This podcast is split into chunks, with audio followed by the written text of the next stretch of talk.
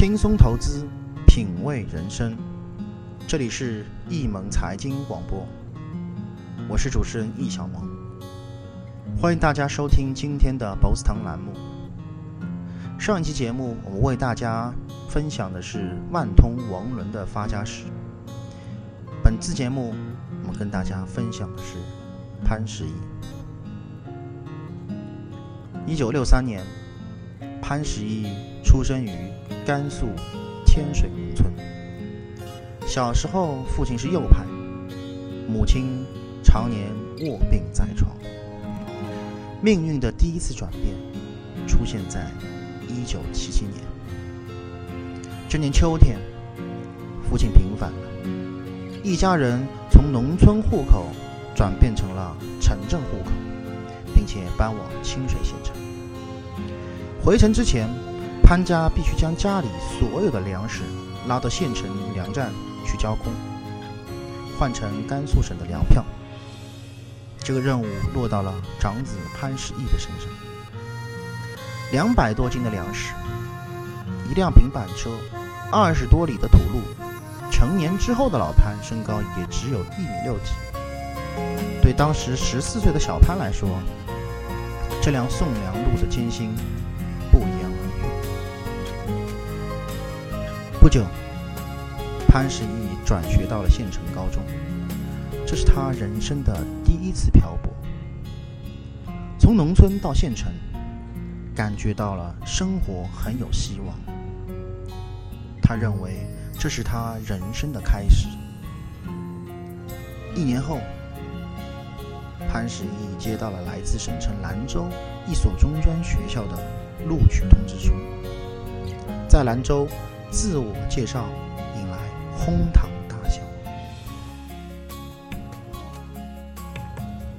由于通讯落后，潘石屹很晚才拿到录取通知书。当他一个人踉踉跄跄来到兰州的时候，学校已经开学一个多月。站在教学楼前，一身行囊的他，不知道该找找谁来报到。赶了十多个小时的火车，太累了。坐在楼梯口，一会儿就睡着了。他回忆说，中午时分，迷迷糊糊的他才被一个人推醒，而推醒的那个人，则是他的班主任金老师。金老师将这个迟到的学生带到了教室，介绍给同学们认识。我忘记当时自己说了句什么话，印象很深。我一开口。全班便哄堂大笑。潘石屹猜测，那可能和自己的口音有关。直到今天，他的西北乡音依然无改。那个时候，整天低头走路，从来不看天。到毕业了，也不知道学校的教学楼究竟有多高。不像现在，每到一个地方。一定要先看看它的高楼。潘石屹说：“那是一段埋头苦读的日子。”两年后，在全年级六百个学生中，潘石屹以第二名的成绩考进了位于河北的石油管道学院。三年大专毕业之后，分配到了廊坊石油部管道局经济改革研究室。一九八七年底，潘石屹第一次南下广州、深圳，从冰天雪地的北方来到了鸟语花香的广州，突然觉得这真是一个天堂。尤其是深圳，每个人过得都那么的开心。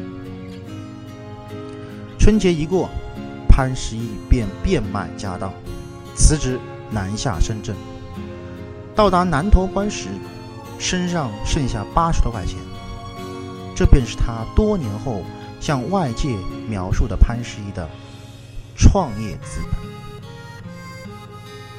由于没有边境通行证，这笔创业资本首先是花了五十人五十元请人带路，从铁丝网下面一个洞。爬进了深圳特区。现实中的深圳，并不像走马观花时那么的美好温馨。潘石屹为三餐而奔波，不久进了一家咨询公司，其实就是个皮包公司，电脑培训，给香港人当跑腿的，接待内地厂商经理旅游，什么能挣钱的就干什么。由于语言不通，饮食不适应，深圳的生活始终让潘石屹感到非常压抑。两年后的一九八九年。公司正好要到刚刚建省的海南设立分号，认为不能错过历史机会的潘石屹，主动请缨南下海南，迎来了他自认为最多姿多彩的人生阶段。初到海南，感觉是热闹，街道上谈恋爱的、作诗的、弹吉他的。什么都有，每个人都有梦想，就是没钱。回忆这段历史，潘石屹眼睛发亮。不久，公司在海南中接收了一个砖厂，潘石屹出任厂长。这个厂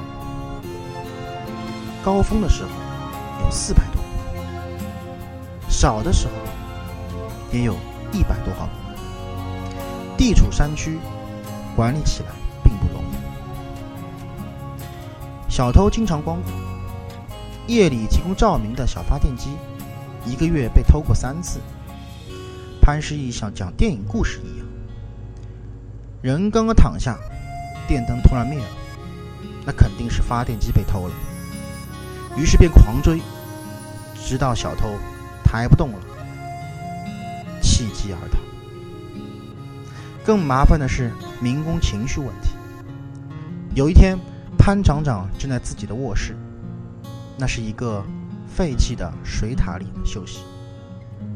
突然，一块砖头破窗而入，水塔上面聚集了上百位谈工资的民工，想跑都跑不了，只能硬着头皮下去跟他们谈。半年后，砖厂停产，潘石屹重回海口。随着经济低潮的来临，大部分淘金者都撤了，而潘石屹决定留下来，继续碰碰运气。理个发两块钱，还要砍价砍成一块。晚上睡在沙发上，还要把衣服埋在沙滩里，生怕被人偷了。在别人房间看春节联欢晚会，看了一半，便被人家赶走。一九九一年八月，潘石屹与人合伙注资成立万通公司，高息贷款一千多万元炒房。随着海南经济第二波热潮的到来，在短短的半年时间里，万通累积了超过千万元的资金。虽然后来又赔掉了，但让自己找到了胆量。一九九二年八月，预感到海南房产泡沫不能持久的潘石屹撤离海南，北上京城。一个偶然的机会，在怀柔县政府食堂吃饭的潘石屹，无意中听旁桌的人讲，北京市。给了怀柔几个定向募集资金的股份制公司指标，但没有人愿意做。潘石屹抓住了这个机会，很快，北京万通实业股份有限公司开始进入设立程序。正是潘石屹暗自欢喜的时候，却接到了有关部门的一个电话：“你们捅娄子了。”几个部委领导要联合听你们的工这个工作汇报。潘石屹来到国家体委，一进门，几十位大人物排成一排，在我面前讲，一边念一边豆大的汗水不停的滴在材料上。体改委的一位领导提醒潘石屹。小伙子，别太紧张，我们只是来听听你新政策的实践情况的。最后，一位司长带着潘石屹带过来的股权证样本，称赞道：“北京人做事儿就是有规范，一张股权证都这么正规。